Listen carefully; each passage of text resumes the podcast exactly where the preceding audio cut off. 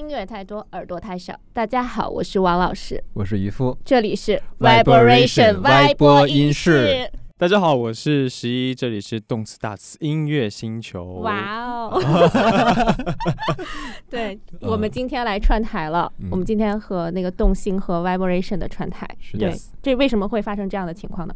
因为我们去了一次播客节，嗯然后我们线下面基了对对对对然后看到了那个十一，然后一下就认出了我们，就我们一说，我们也做了音乐播客，播客然后十一嗯就听到。对我脑子里蹦出来就是动词大词。哇哇哦，星球我们这么火了。就为什么我们做这期串台，是因为我们其实这算是我们的该第十一期了，我们就邀请了十一。这种巧合，看没呀，就是因为这个安排梗啊，我们从第一期开始预计好了，我 惊了，惊了，惊了。没有没有，其实这也是我们的第零期，因为我们从来没有跟大家讲过我们为什么要做音乐播客。嗯。然后十一因为也在做 Vibration，然后做了有两年多嘛，嗯，其实也算是就是我们两台音乐播客嗯。去讲一讲音乐对于我们来说嗯是什么。是的，是的，嗯，所以那个这一期我们其实没有太多的音乐的干货的分享、嗯或者音乐嗯类型解析嘛，然后我们可能更多的就是跟十一一块去聊一聊，就是音乐嗯播客这个内容的就创作，然后到嗯说咱们和听众的一些互动，然后嗯以及为什么做这件事情，以及音乐对于我们来说到底有着什么样的意义吧。我觉得其实是是这几个方面，咱们就想到哪儿算哪儿吧，就是随便聊聊吧。怎么回事？就第一次就是没有完全按照脚本，就突然间有点不知所措。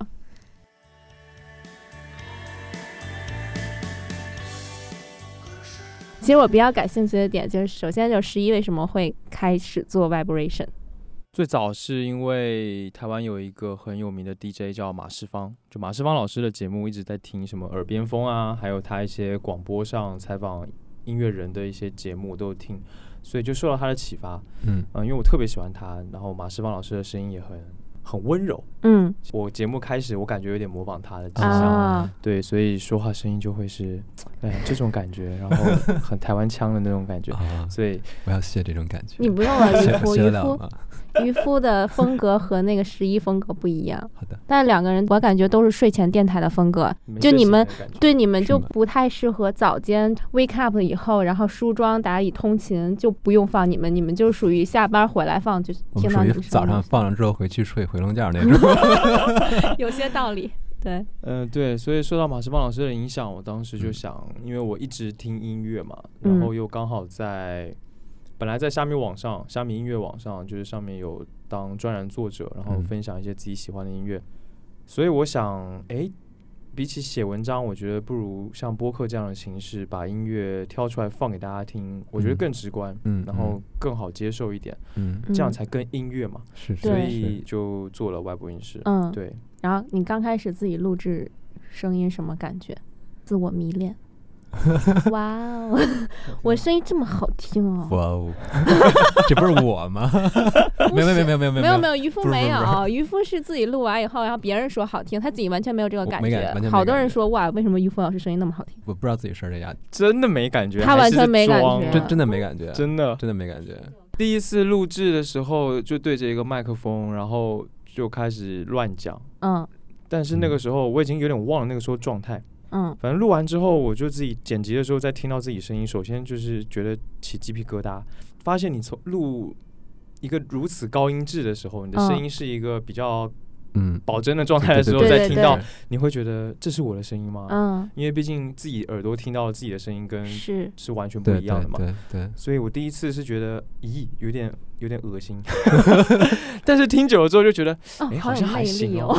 对对对，就好像还可以啊，好像还可以，嗯、所以第一次大概是这样嗯，，就我我感觉就是基本上看那个 vibration 的评论，就好多人还是说十一声音特好听是，是，因为我觉得播客还是挺重要的，对于声音这这一件事情，就当然它传达内容也是。嗯首先是内容，对吧？是就是大家有没有感兴趣的话题，然后而且是那种可能非就非传统电台的，嗯就大家能聊出一些什么。然后第嗯二个可能确实是，如果声音条件好，肯定是有嗯，有吸引力的。是的，对对对对那你现在做了两年播客吧，然后你觉得你的选题，比如说今天推荐什么是小众的音乐推荐，还是说去做一些关于某一个类型的解析等等，这嗯些是完全自我的表达，还是听大家的一个反馈？比如说有人说评论区。就是，其实我最讨厌听到的就是评论区有人说，哎我也想听这个，那你有采纳吗？到现在从来没有采纳过，可能就一期吧，但我已经忘记嗯那一期是嗯哪一期了，嗯可能就只有一就跟你想想表达的正好契合了，可能对对对是吧？嗯，有一次我记得一直有微博私信，有人私信我说：“哎，我想听你聊 K-pop。啊，K-pop，” 我一开始想就是 K-pop，K-pop 不就那样吗？有什么特别好聊的？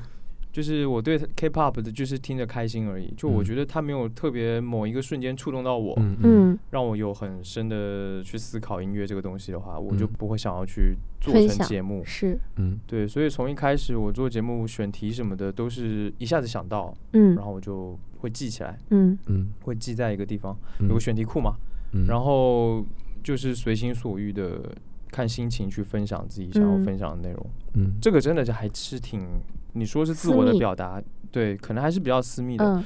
有时候，例如说那时候我在听嗯 shoegaze 的时候。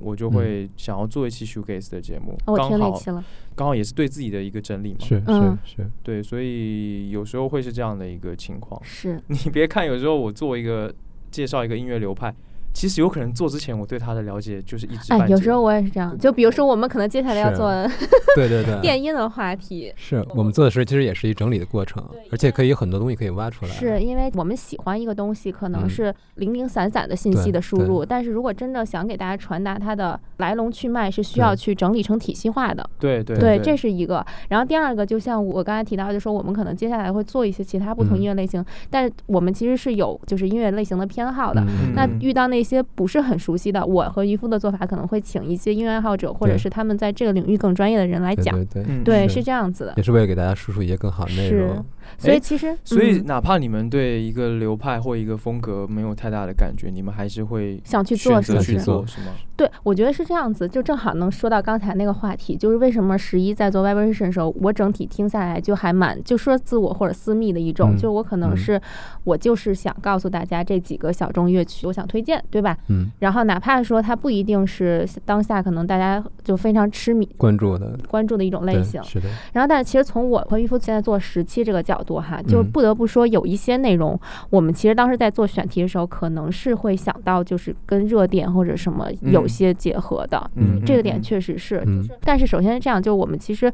做这个栏目的初衷，一定是为了让大家去，就是推荐一些我们真的喜欢的东西。嗯就是为什么我们最开始做后摇那期的时候，确实也收到了大家很好的反馈，嗯因为后摇是我和渔夫非常喜欢。特喜欢。但后来其实我们也是在刚开始这时期，坦白讲都在尝试。嗯，然后比如说啊，格莱美的追热点，嗯然后嗯老友记当时是重聚那会儿，对吧？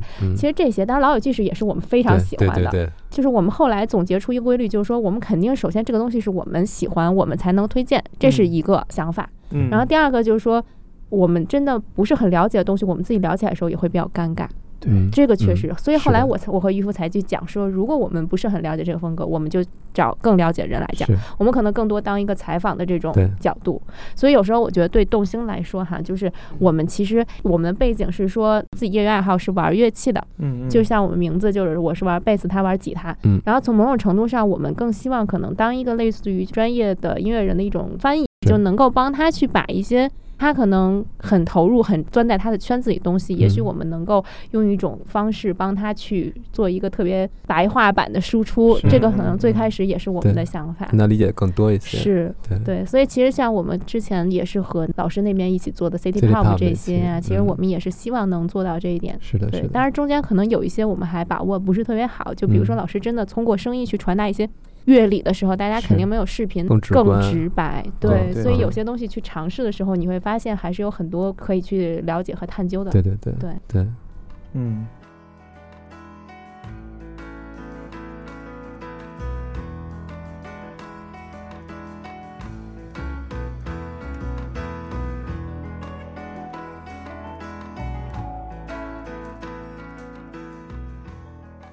就是你们这个初衷，刚刚说到一个点特别触动我，就是你们嗯。希望能够把音乐人一些比较专业的，就是把它传达出去。因为有时候听众是听不懂的，就说白了就是听不懂，听不到。嗯。所以如果当你们去尝试把他的这个音乐的东西去解构也好，还是说去嗯。呃重新再给它赋予一层意义也好，嗯，你们这个过程其实就是，我觉得这个东西可以培养听众的一种敏锐度，我觉得这个很嗯好。嗯。对，因为其实坦白讲，我们也是希望能够通过我们的一种传播也好，或者说嗯。是一种用我们两个的这种风格化去把这个嗯。事情讲清楚，我觉得大家可能接受度更高一些。对，这个确实是因为其实很多专业的音乐人或者是专业在某一个圈子里，他了解很深嗯入，他嗯。真的不一定说能够把这个事情从一个传播的角度给你讲是是是是讲明白，他可能是嗯。很学术的层面。对对。对，就他面对其实都是那些，比如说都是乐手类的，或者对自己那个圈子的人就已经是就是非常清楚那些东西都是有他们那一套语言体系，是他们那一讲套几个点他们就知道了。对但是其实就是音乐爱好者或者说听众们，他们不一定了解这些。我们可以做就是，比如说用我们自己的话，然后告诉他们怎么觉得这些好听，为什么他们好听，大概这种感觉的东西。嗯嗯嗯对，其实从我们做了十期吧到现在嗯哈，然后我们有一个感受就是，我们其实最开始也没想到。小宇宙还有这么多喜欢音乐的人，或或者是说大家对于这种喜欢音乐已经超乎我的想象，特别是我们节目的评论区的这种嗯互动，嗯，是深入到说他是有学习的动力，嗯，就是嗯。他对音乐这个事情不是说哇好听好听好听，嗯。他是说哎这张专辑具体叫什么，嗯然后这个风格是不是和那个风格也是一嗯样的，嗯，然后说啊，我在这里面听到了这个小号元素，这个小号元素用嗯。应用到了这些地方，然后你就会哇哦，你知道吗？就是经常被我们评论区的文采所震撼到，是，而且听的特别细致，你知道吗？对，很认真在听。特就是到那个时刻，然后他就说嗯，哎，这个是不是这个概念？应该是这个概念，嗯，或者你嗯刚才说这个词具体是什么？嗯，就大家都有发问，对，然后我觉得很神奇。然后特别是我们现在其实也有一个就自己的小粉丝群，然后你在里面的互动，就是每天就我感觉就跟学习一样，就除了发点歌以外，然后可能会发个纪录片，然后告诉你了解这个现在这个音乐类型。对，嗯，对，就其实从某种程度上，我和渔夫也只是说，我们很庆幸我们能当一个角色，能够嗯为大家也许打开了一那么一小扇窗之类的。但是其实里面有很多的音乐的这种宝藏，真的是大嗯。家互相的供给、互相的才有的。是，对是，对对对，对，所以其实有时候我看我们那评论，就是就大家说，就是他们很喜欢这种陪伴听歌的方式。嗯。就我觉得可能现在对于音乐播客来说，就是两种模式嘛，一种还是以这个单纯的推荐歌当一个就是 BGM，嗯。就有时候我我看他们粉丝互动就说，听音乐类播客。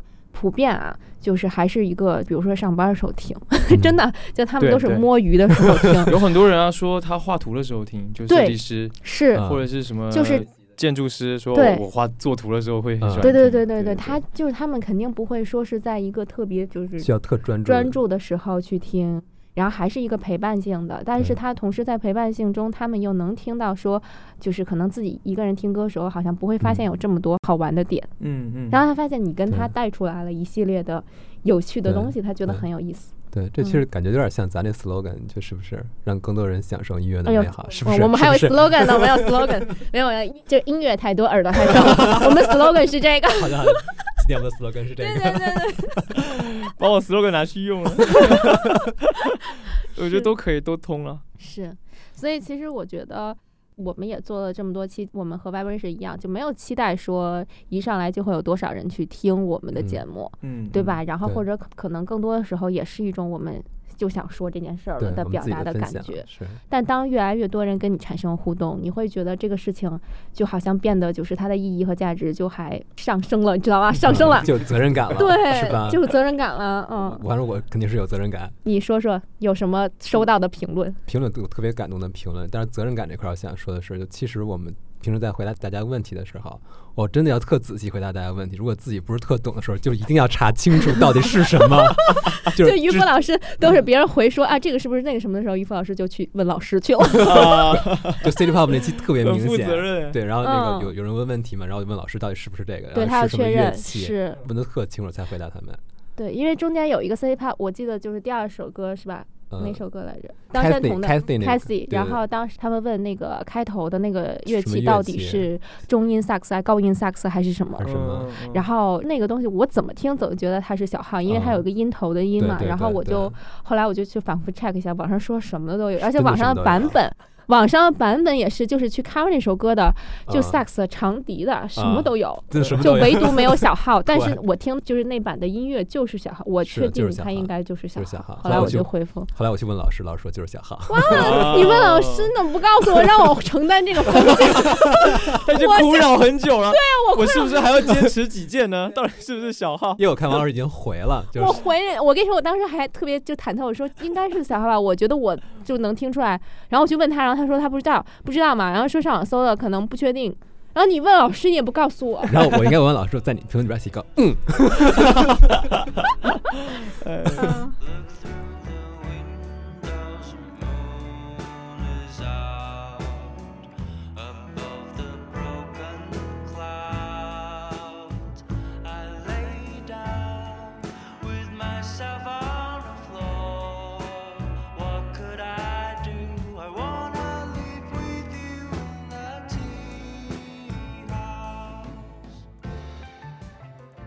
然后那个评论那块儿，其实好多评论都特感动。嗯我们之前在后摇那期，然后有一个人在评的时候，他大概说了这么一段，我觉得写的特好。嗯，就他写那个后摇是什么，说后摇是绝望的黑夜，也是孕育出希望的海，是了不起的小情绪，也是藏在最底层的真实感觉，是一个人的孤单，也是共鸣者的狂欢，是全世界的安静，也是小世界里唯一的呐喊。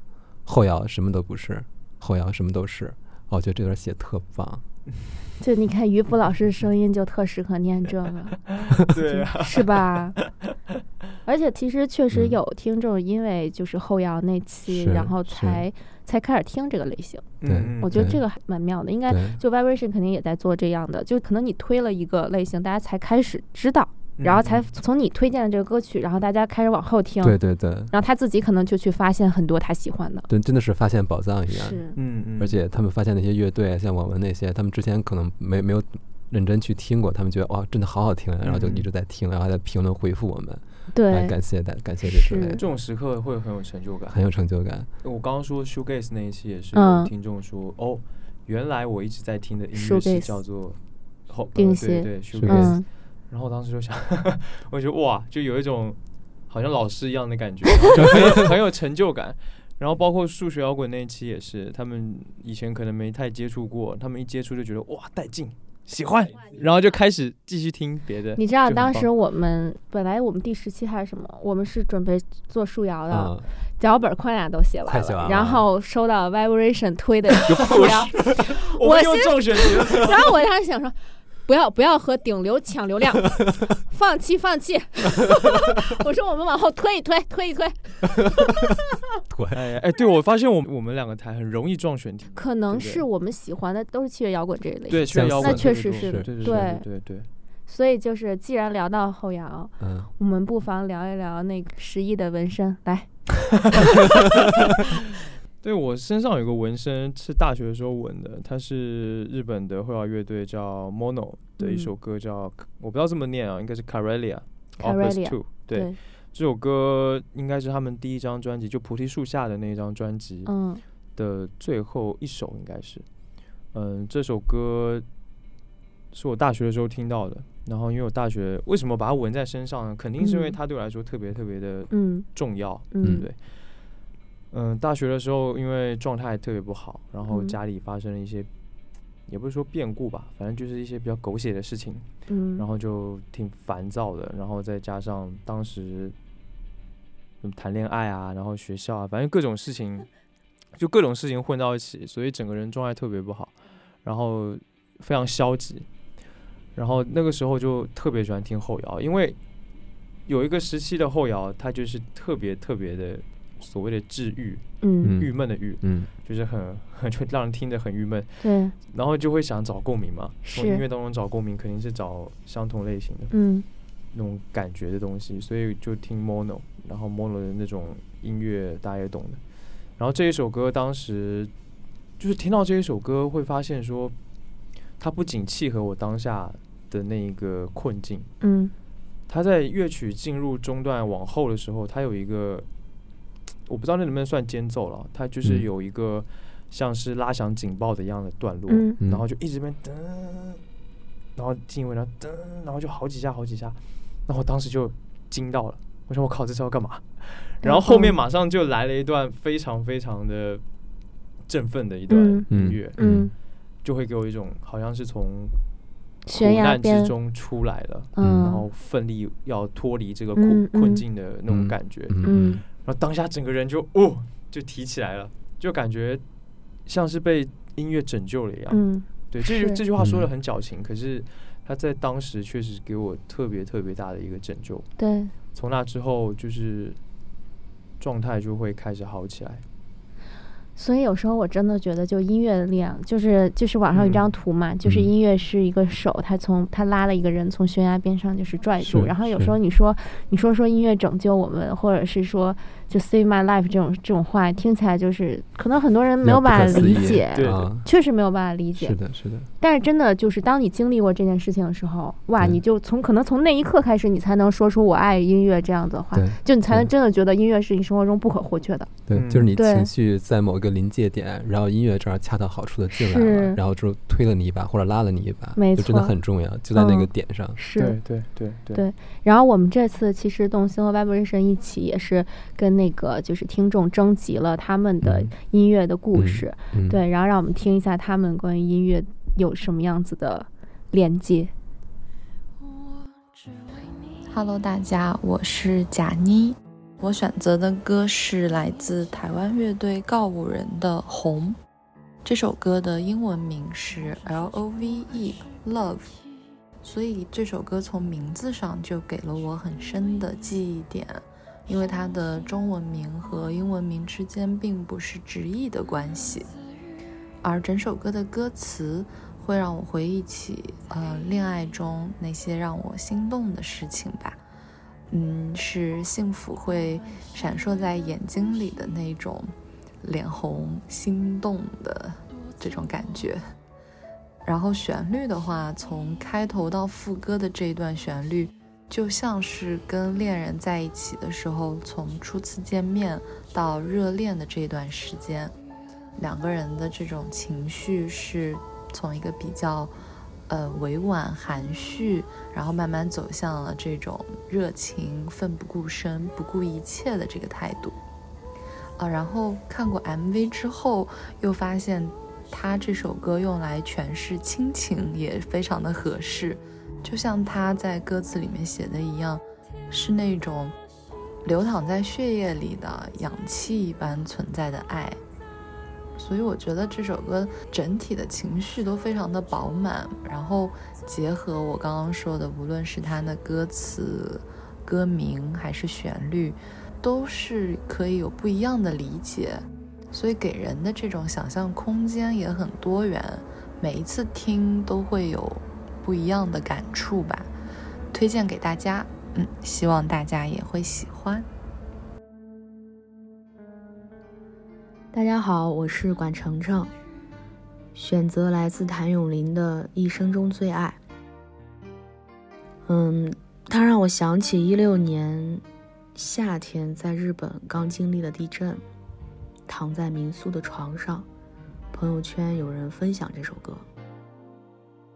其实，在这之前，我一直以为，人在身处危险的时候，脑海中浮现的应该是最爱的人，但我谁也没想起来，脑海中一片空白。嗯，这首歌的歌词写的挺极致的，所以当时我就 更难过了。对，这是一段有一点伤心的回忆。但无论怎么说吧，还是希望大家能够找到自己的一生中最爱。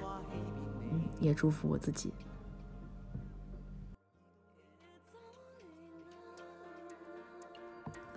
我是鲨鱼辣椒，选择来自宇多田光的《Beautiful World》，因为这首歌让我想起那些看《新世纪福音战士》的时光。这首歌当然是宇多田光写给主角真嗣的，整首歌都写的是一些主角之间的羁绊，带有一些死亡气息的歌词，似乎在传递着不只是为了死而生，而是因为爱情的羁绊带来了对死的期待。大概对于像类似的感情是存放在一起的吧，在做很多事情的时候，这首歌就在脑海里边自然的闪现了。Hello，我是瑞秋，选择来自陈奕迅的《吟游诗人》这首歌，它会让我想起住在上海中山公园的时候，呃，每天上班在挤地铁的路上会听的这首歌。那个 moment 总是充满着力量、阳光，和每一个擦肩而过的人对视，呃，去挖掘生活中所有。美好的一些瞬间，是充盈的、充满爱的一种生活状态。Hello，大家好，我是坨坨。今天我选择了 Akiko 的《I Miss You》这首歌。这首歌是四年前我很喜欢的一个人在他家放给我的。这个人，我们四年前认识了。还没熟悉就分开了。一年前我们在一起了，前天 又因为一些原因分开了。我不知道未来何从，但每每放起这首歌，都会唤起我内心对他的想念和爱。我是快乐风仔，选择来自华晨宇的《癌》。很多人会用这首歌他的夸张表演去嘲讽他，但是我经历了我外公罹患癌症，直至去世的全部过程。嗯，所以我认为这首歌它真的把癌细胞不停扩散生长给寄主带来的痛苦完全表现出来了。嗯，从震惊不解到无力接受。从歇斯底里到黯淡无光，从生到死，从有到无。嗯，我很喜欢这首歌，但是我也很怕这首歌。然后我很怀念我的外公。我是江卡卡，选择来自草东没有派对的山海，因为它让我想起在毕业晚会上。我和同学搞了个演唱组合，唱的就是《山海》，拿了冠军。最后我还想说，嘉哥、马飞，我很想你们。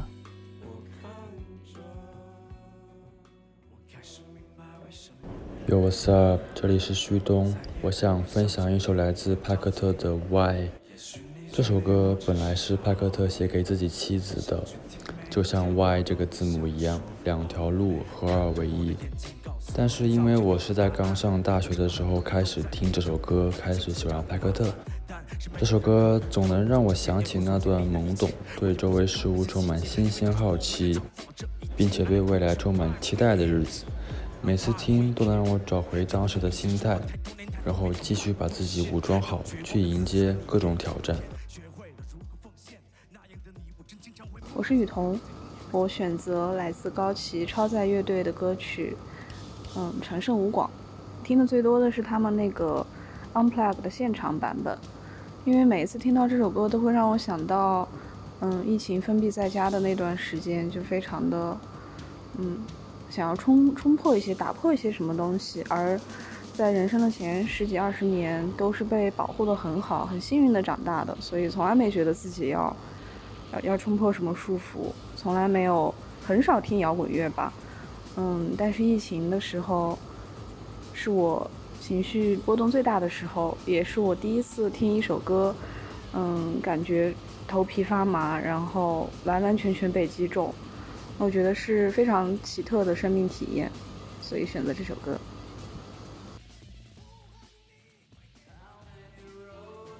嗨，你好啊，我是 Eloise。一名音专生，我想分享的是 Bob Dylan 的《Blowing in the Wind》。记得那天下午，我上完课，把校卡落在了教室里，于是匆忙走回去，等待另一个班级下课。那天夕阳非常美，阳光透过走廊尽头的窗洒进来。我靠着墙，墙后面的教室里在放着《Blowing in the Wind》。其实那天本可以让同学帮我把校卡收回来，但是为了再见他一面，再听一听他的声音，我还是折返回去。在教室外面静静的听。这个夏天，他离开了，以后可能很难再见到面。每当我在听到这首歌，都会想起那天下午的走廊，还有那个对我来说意义非同寻常的他。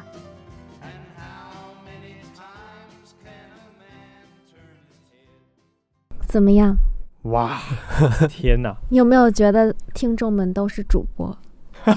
是不是这个感觉？我第一就是 是这样，就是我们这次由于节目时长嘛，我们选了十位听众，当然还有一些听众给我们也发来了，嗯就无论是从声音还是文字，对，就讲了一下为什么说选择这首歌能够让他们想起生命中的某一个时刻。对对，因为为什么我会就之前想了这个 idea 哈，就是因为其实渔夫是一个完全用音乐记录啊生活的人，我真的就他是那种。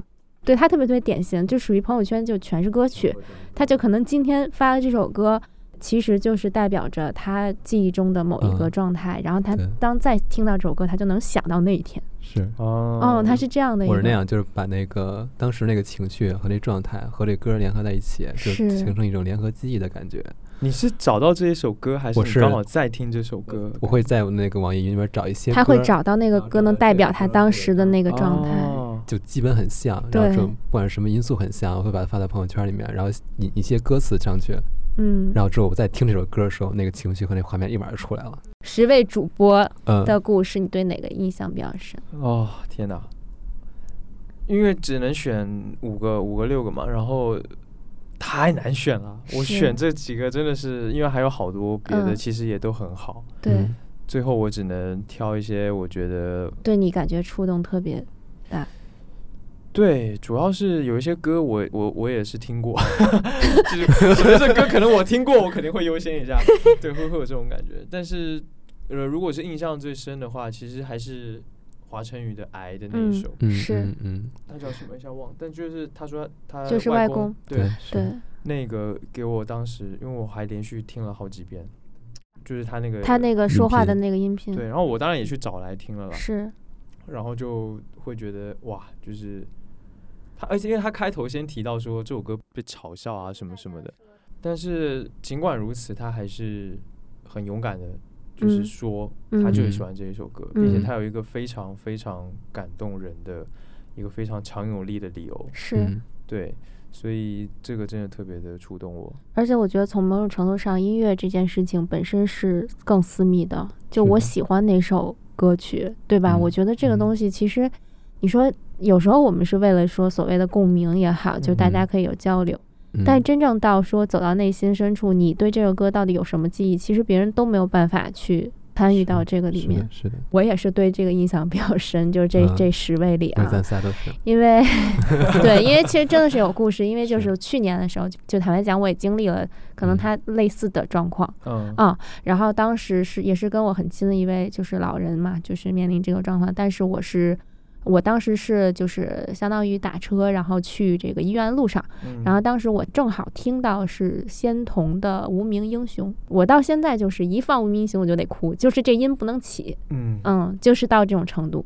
哎呀，就是你知道，听刚才那十位就是主播们的分享，你就会嗯觉得，其实音乐这个东西真的和人绑定在一起的时候，无非还是情感的连接嘛。是就一个是说它带给人们的感觉就是让我想起某一个人，这是嗯刚才那些故嗯事里的，或者是说其中有一个主播说，就是想起的是自己疫情期间那个状态，嗯就或者是会对自己的一种连接和探索。是都其实都是一段特别美好的记忆。是，渔夫老师的 Voice Note 是哪一首？我 Voice Note 是 Lonely God，哦浪味仙。是我觉得这首歌当时特有趣，因为好像在一几年的时候，我去那个柬埔寨旅游，然后刚到那时候应该是晚上七点多了吧，就天其实已经快黑了。然后那个导游带着我们去一个特别破败的神庙，然后那神庙周围有很多树，但是树都没有皮，可能就是那种树的品种吧。嗯然后我们在那儿转嘛，然后我就把手摸在那个树上了，然后当时那个眼泪不知道为什么，那眼泪唰就下来了。哦，然后当时我就在听那个《Lonely God》这首歌，那我觉得其实这个也很很感人，就是可能我也会体会到这种感觉。如果你当时你处在一个就是一个美景中，或者一个什么样子的景色中，嗯你有可能真的会被震撼到流泪。嗯嗯嗯，对，因为我我忘了我之前听哪个播客，就是相当于那个主播他去一个地方，然后看到了一个之前没有看到过的景色，他就流泪，他就哭，激动的哭。然后他说，在那一刻感受到了人类的渺小。嗯，我觉得是能感受到这种状态。是的，Lonely God，也是也是后摇，这后摇就没有办法，就是拽拽人的，太拽人了。对，而且刚好那个那个庙特别的破败。就嗯，很多也也很契合啊，刚好是庙，然后又是 God 这种意象，对不对？那这样一说，就这种意象就感觉也很妙啊，是的，是的，对啊。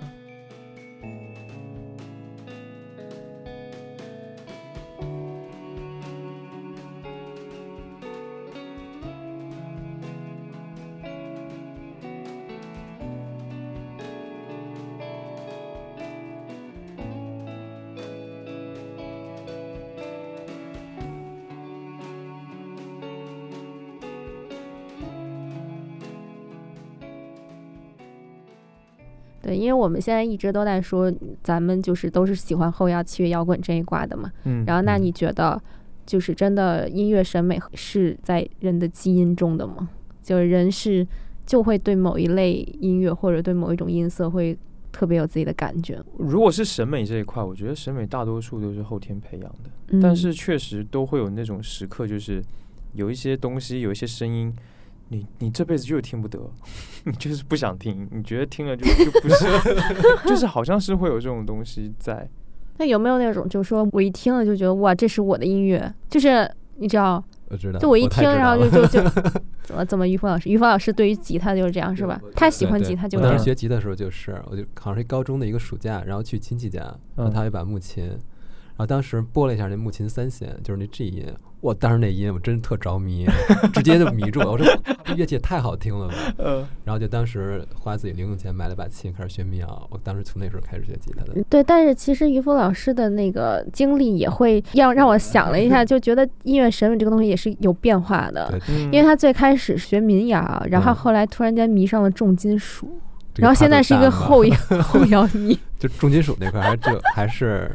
上学那会儿呢，然后觉得那个可以表达愤怒，表达情绪特质，是不是？哎，是不是啊？男生是不是都有一段就是表达愤怒的？无论是 hip hop 说唱，还是就是特别重的摇滚，表达情绪特别直接。然后就还特意买了把琴，全黑的那个 Schecter 的，然后主动拾音器的。然后你琴的名字叫 Hellraiser。啊，就 太重金属了，那就买了。好中二，好中二，特那什么。对，但是现在于峰老师是完全一个就是 Fender 的特别暖的那个音色。后来买了一把 Fender Telecaster，对，Telecaster 音色特暖。嗯，然后觉得那个小清新琴。嗯，就那干音就特好听。长大了，长大了吧？磨平了，整个人缓和下来了，喜欢的东西就不太一样。还说呢，前两天我们去听了那个谁的现场，反正就是朋克乐队的。拼盘，我发现啊，我不再年轻了。就真的那一刻，因为我是觉得，就是如果这个东西是我大学听的，我觉得我一定在里面蹦，嗯，然后在里面就是大旗后面跟着一起跑，嗯，包括其实你看，什么时候我觉得我对音乐特别痴迷，也是大学那会儿，嗯，就是才开始的，嗯，然后我是这样，就是说我从小呢接触了好多那种西洋乐器，就是小提琴、钢琴，就这一挂的。那这些乐器有一特点啊，就是你就照着谱子拉就行了，而且从小学的你是没有太多所谓的去分析，哎，为什么这个这么写，这个怎么着，这个表现了什么，就没有没有这些东西，你就照着谱子啊，强弱拍子就就就进就好了，升降号就就都会拉，你知道吧？然后我到大学的时候，一个是小提琴的时候，也是作为那个乐团的在里面就正常排练。然后同时呢，这时候就认识了一些朋友，然后他们就开始玩乐队。嗯，然后那时候就突然间，我觉得哇，好酷，去看一下吧，看一下。然后吉他呢，我也会扫那么几个弦嘛，就过去了。结果人家说说行，那个咱们现在就排一个那个套，咱们来即兴吧。说那个就一六四五是吧？那个就是开始吧，一六四五就很简单。我说什么叫一六四五？我真的特别懵，你知道吗？我说没有谱子，我无法演，就是人是没有办法即兴的。对，但是这个思路和那个。贝斯就为什么后来喜欢贝斯啊？和贝斯思路又完全反的，就是其实贝斯是一个特别能即兴的，就是特别是说你在乐队里，好家伙，你恨不得你自己你拼了一个贝斯 line，别人都跟着你走就完了，就开始飞就完了，对，特别开心，对，然后所以其实也挺妙的，就是我小时候哦学小提琴的，然后是一个非常高音的高频的乐器。然后现在是特别痴迷低频，而且我是 就是现在我就听不得高频的东西，我就就吵吵，你知道吗？但是低低 频的东西就是我听任何一首乐曲，我就直接能听到就是贝斯音，就其他的我都可以就是完全就听不见。嗯，跟我是不是只能听到吉他？不，我不是只能，我是愿意听。而你是只能 魔怔，魔怔了。按照刚刚想的什么，就小提琴到贝斯，就是其中有一个点，就是从固定调到手调。对对对，所以其实就是手调很有乐趣。但是固定调更标准，更严苛。嗯，好，就是。更胜一场，硬要比，不是我这个人就是容易比，硬要比，对，不是不是，我刚才刚才说到哪了？我忘了，审美怎么说的？不好意思。审美，说到大学那时候去音乐节嘛，然后特别喜欢。那时候我听刺猬，那我绝对是在第一排蹦的。嗯，你知道蹦是你是被挤着蹦，就是你要不蹦也没办法，因为旁边人在蹦。对，然后呢，我就好累，就一场下来我真的好跟虚脱了一样。我说我不行，我要出来了。对，就这种状态。晕了。对，但是就是真的，就我觉得这个东西，你说审美这个东西，可能真的，我觉得还是和阅历和就是经历，或者是你某一个时段真的还有关系。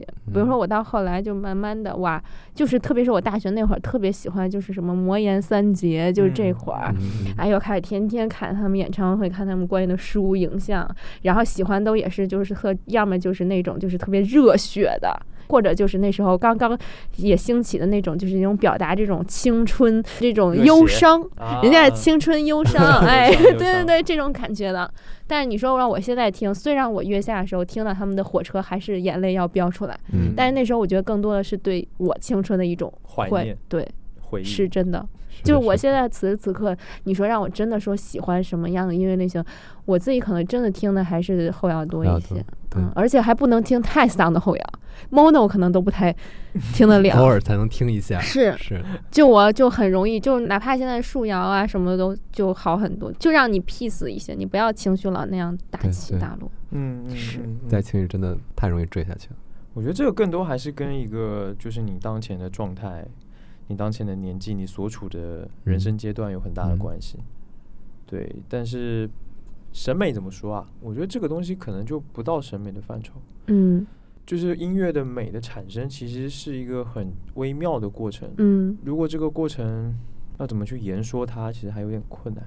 情绪肯定是一方面的，对。但是就像你们，我觉得学乐器之前听音乐跟学乐器之后听音乐，嗯，你们的视角跟眼光是会改变的，嗯，对吧？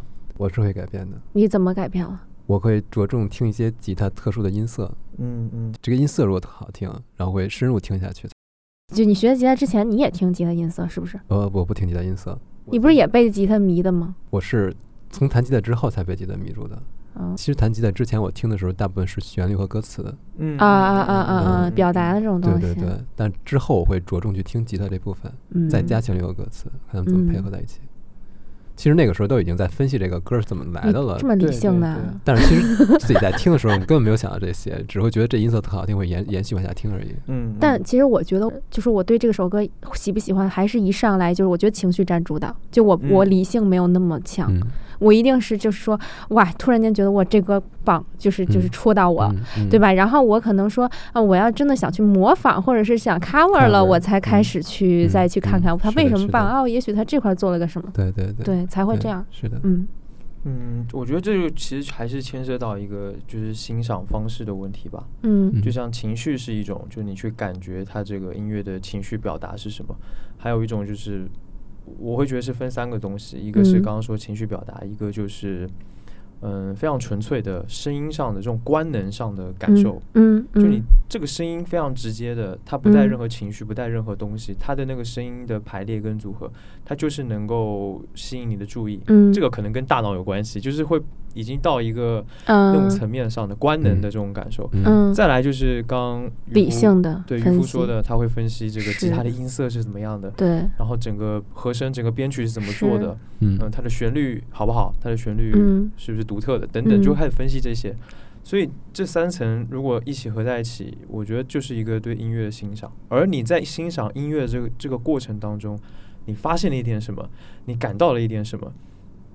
这就是所谓的美的诞生，所以我觉得这个过程应该是这样的。是，就比如说你看像月下哈，就是大家可能通过月下确实了解了一些乐队。对，就举个简单的两个，我能想到就五条人哈，然后还有这个九连真人。嗯嗯，我觉得他们其实有某种共性，就是独有的、非世俗的生命力。就像你刚才说这种，比如说对于声音的审美这件事情，那你说他们两支乐队被很多人喜欢的原因，我觉得它已经超乎了声音本身或者是音乐本身的东西。嗯嗯，是一种传达出来的态度。嗯，我觉得可能有些也会被这种所影响。嗯你知道，我看五条人的时候，我就一个什么感觉？就其实这样，我很喜欢重塑。首先，我是这一挂的，嗯 对，喜欢一定就是台上，你知道，就是放一个 loop，调调的，对，然后贝斯一直在底下铺着，面无表情，说话就这样，对。但是我又很被五条人所震撼，是因为我喜欢五条人，但是我觉得我永远成不了他。哦，对，我就从某种程度上，我看他采访也好看他的状态也好，我觉得他洒脱到我不是一个洒脱的人。你说真的，对，就是人 真的人科那个人真的是对，就是人往往其实很妙，就是你不觉得你喜欢的东西往往应该是趋同的吗？就是你是一个什么样的人，你容易喜欢什么样的人。比如说，我和渔夫，我们两个可能对 EDM 这种大电子，我们可能就都听不了。对我们可能就不会那么的爱。就如果说相比后摇，对不对？嗯或者说相比相比稍微内敛而极致的东西，而且我们可能重塑那种感觉，我们可能更靠近一些。但是人科这种，你就觉得哇，你永远做不了这种音乐，但是你被他深深的折服，你就是爱的很透彻，你就发现你他跟你完全不一样，但是可能他拥有了一种你不具备但你却羡慕的东西。是的，嗯嗯，对吧？是，确实。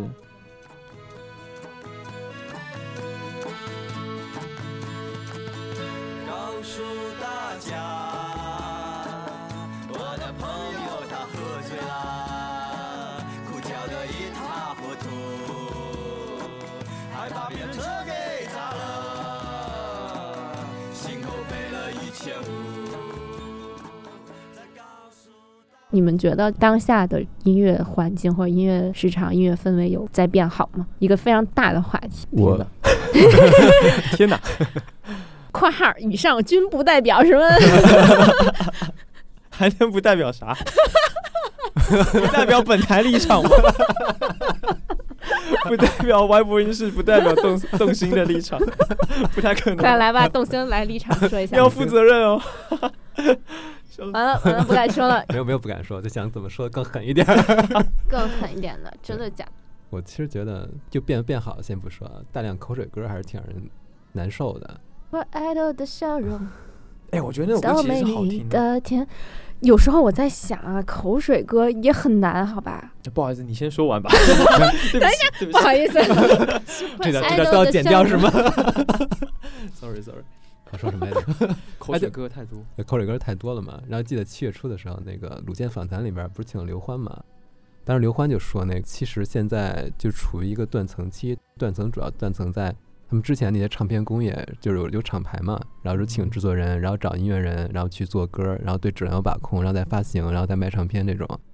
但是现在大家其实，在流媒体上自己在卧室，比如写一首歌，然后去网易传一下，去 QQ 传一下，就可以成为音乐人了。音乐人很多呀，对对对，就大家都是音乐人。看数字都有二十多万音乐人，我看这行业得有多么火爆。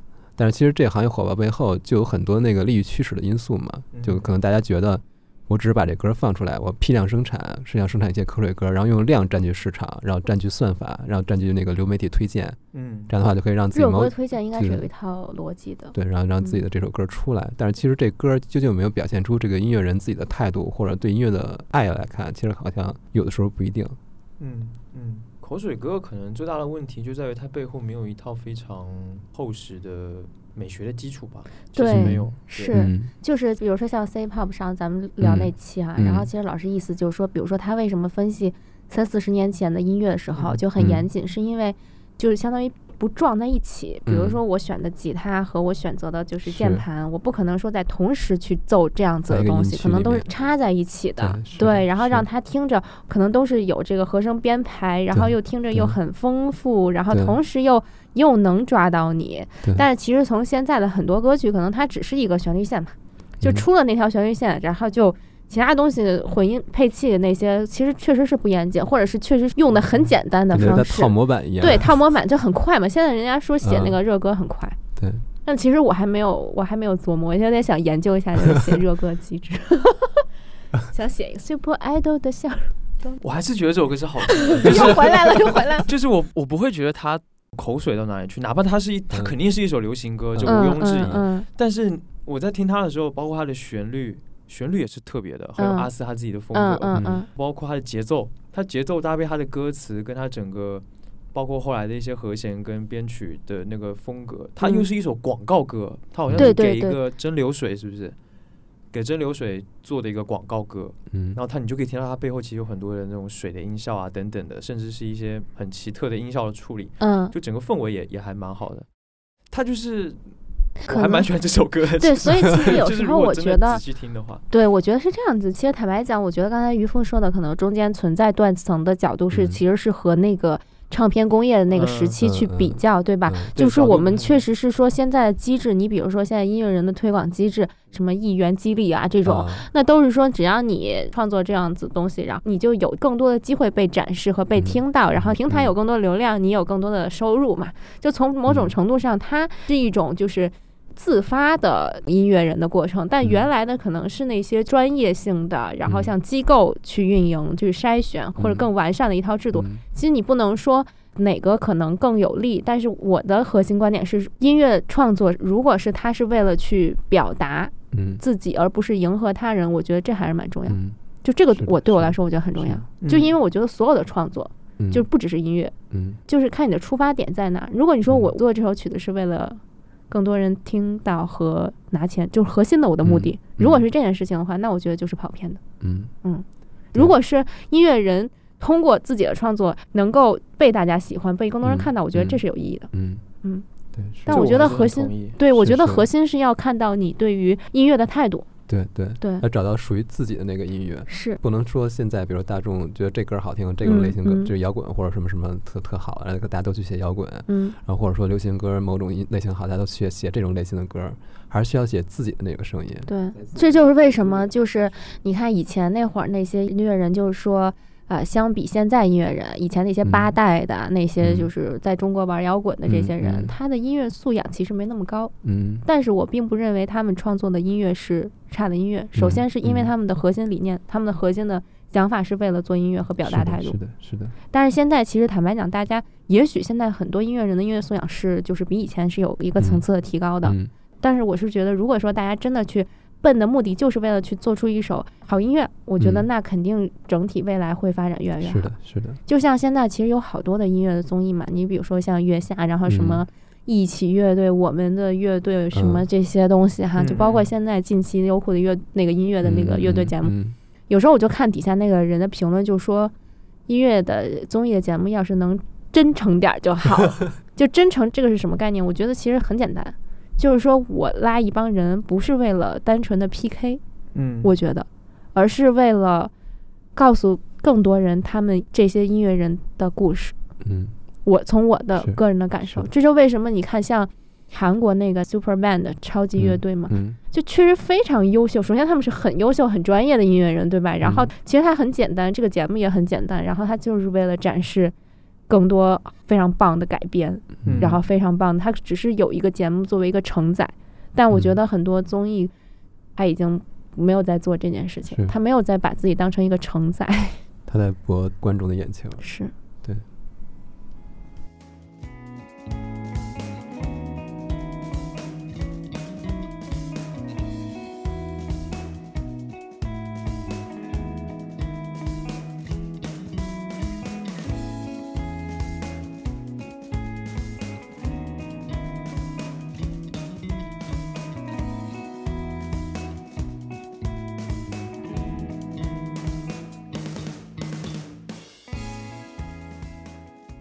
你看，像我们做音乐播客，我们在里面难免说到一些，比如说你们有很多乐理的部分，嗯，那我这边可能会有很多可能跟历史啊，或者是一些别的东西时代背景，对时代背景的部分，嗯，所以听音乐是有需要学习的嘛？就因为你们的节目有好多乐理的东西嘛，我不知道是不是你们听众有很多都是比较懂音乐或甚至是学音乐的人，没有，真没有，真没有，嗯。其实我觉得我们两个没有就是很刻意的去嗯。往乐理的角度带，但是只是我们可能就是觉得分析一首歌或者听一首歌的时候，就很容易嗯。说着说着就说到它音色，说着说着它用到它的大概的那个和声编排的进行是什么。嗯，对，其实之前看那些综艺节目的时候，不是也有那个，包括那些导师好像也说过，什么说一六四五呀，就这种，他们其实也会说，嗯也会说一些。嗯我们说这些也是想让大家更了解这一块儿，什么是合成套路呀，简单了解一下嗯什么是嗯和弦的编排音呀。嗯其实这些都不难。大家其实可能上小学或者初中多多少少学过一些，可能就没有印象去记这个。嗯我们只是唤起一下大家这个记忆，大家其实应该都嗯知道。嗯，其实你要问这个问题，真的对我来说，我单纯的欣赏音乐，我觉得，我觉得完全我觉得完全不需要乐理。嗯，我觉得是这样，就说看你怎么去理解“欣赏”这个词，因为对我来说，我是一个特别就是情绪导向，或者说嗯这种听感导向的，对吧？嗯就是我就觉得你这个东西，我听完以后，我觉得哇，我突然间感觉就是开心，或者我、嗯我悲伤，或者能让我在里面发泄，我觉得它就是对我来嗯说是很妙的一个音乐的宝藏。嗯如果说我真的去听里面的哇，这块怎么用的鼓，我觉得这些东西真的还是用到创作上会更合理。是的，是的。我们真的要开始做一首曲的时候，我们会有那种心理这种示范曲的嗯。想法，就是比如说我们可能写到这块的时候，我们突然间想到，哦，那首歌这一块的这种编排，也许就是嗯。在这块更合适一些。嗯嗯，对，嗯。坦白讲，我觉得大家对于音乐这门艺术，我完全觉得就是没必要把它当成一门科学来对待。嗯，就这是我一直的一个嗯。观点。我一直觉得，就是首先我有音乐这个爱好，我觉得自己特别的幸运。比如说我工作很累很辛苦以后，我嗯。回到家里弹琴的状态，或者说我哪怕写播客脚本的时候，嗯。我觉得它就是我的精神 SPA。对，你知道是追剧那些没有办法给到我的，是是是，嗯。所以我就觉得，如果大家能够听音乐，能够产生情绪上的这种慰藉，我觉得这已嗯。经是音乐爱好者了。是的。是。我们可能更希望有更多的人能够是这样的音乐爱好者，嗯。他哪怕他根本不需要去了解。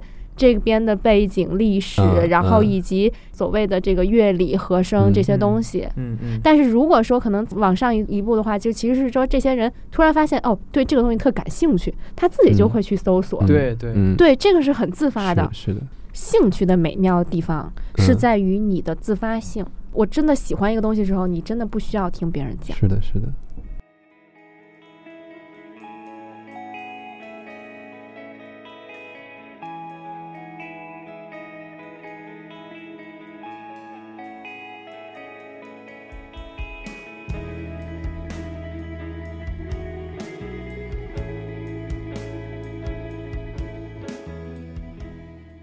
那这就是我们本期动次大次音乐星球和 Vibration 联名的节目啦。希望大家喜欢我们唠嗑，也由衷的希望大家可以嗯享受音乐的美好。嗯，希望大家继续支持我们，让我们下期再见。下期再见，拜拜，拜拜拜。